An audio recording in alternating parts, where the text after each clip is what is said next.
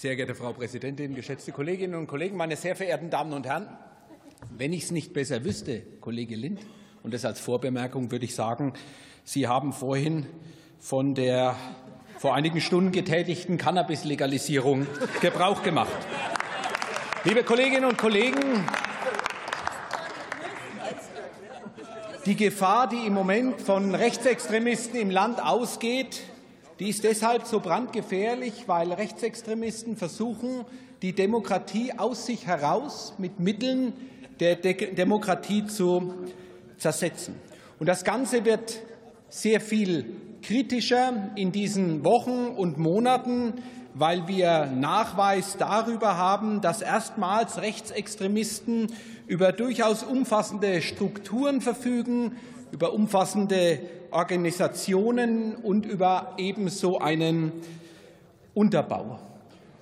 Dreh- und Angelpunkt ist dafür die AfD als parlamentarische Spitze der Rechtsextremisten, die in zwei Richtungen wirkt. Sie wirkt zum einen in rechtsextreme Kreise mit bewussten Grenzüberschreitungen, mit dem Definieren verfassungsfeindlicher Positionen.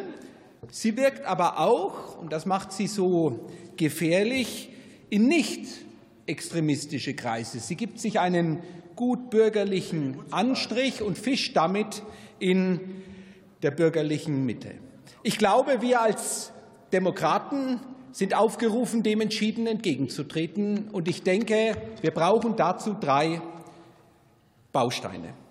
Zunächst einmal müssen wir die AfD inhaltlich widerlegen. Nun, wen wundert's? Das ist nicht schwer.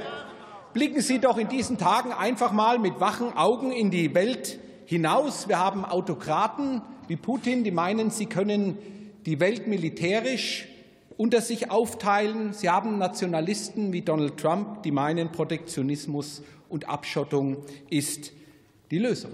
Und jeder, der verständig in die Welt blickt, spürt, dass natürlich Europa die Lösung und die einzige Zukunftsperspektive für uns ist, weil nur darüber sind wir stark genug, diesen Umtrieben entgegenzutreten.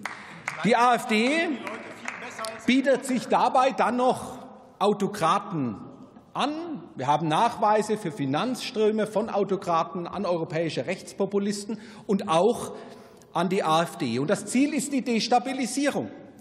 Und deswegen ist das Ergebnis ganz einfach. Die AfD ist eben nicht die Alternative für Deutschland, sondern sie ist der Abgrund für Deutschland.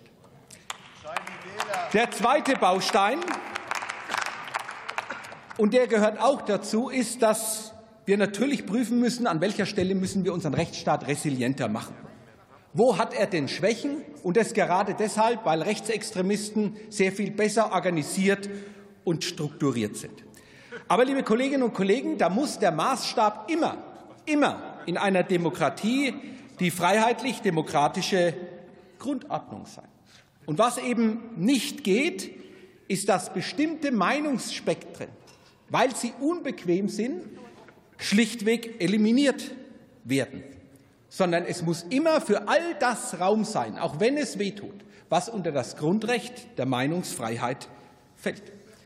Ich sage das deshalb so ausdrücklich, weil ich bin tatsächlich besorgt, das will ich offen sagen, um den Ampelmechanismus, den man in diesen Wochen und Monaten erlebt weil da tatsächlich an mancher Stelle der Eindruck entsteht, dass alles, was Kritik an der Ampel ist, ganz schnell populistisch, nicht staatstragend oder sogar gefährlich für unsere Demokratie ist.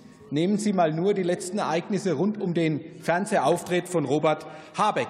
Und Teile der Ampel, mit Verlaub, die gehen ja tatsächlich noch weiter, weil es gibt eine Einteilung, die wie folgt aussieht. Du bist entweder linksgrün oder du bist Nazi. Und Beispiele gibt es dafür. Wer Bedenken äußert, orientiert an der Migrationspolitik der Ampel, der ist ganz schnell ein Rechter. Wer ihre Energiepolitik und ihre Form der Energiewende hinterfragt, der ist ein Klimaleugner. Und wer mit ihrem Selbstbestimmungsgesetz und ihrer Cannabis-Legalisierung ein Problem hat, der ist ganz schnell ein Ewiggestriger. Und ich sage Ihnen, die Reaktionen jetzt, die machen es nicht besser.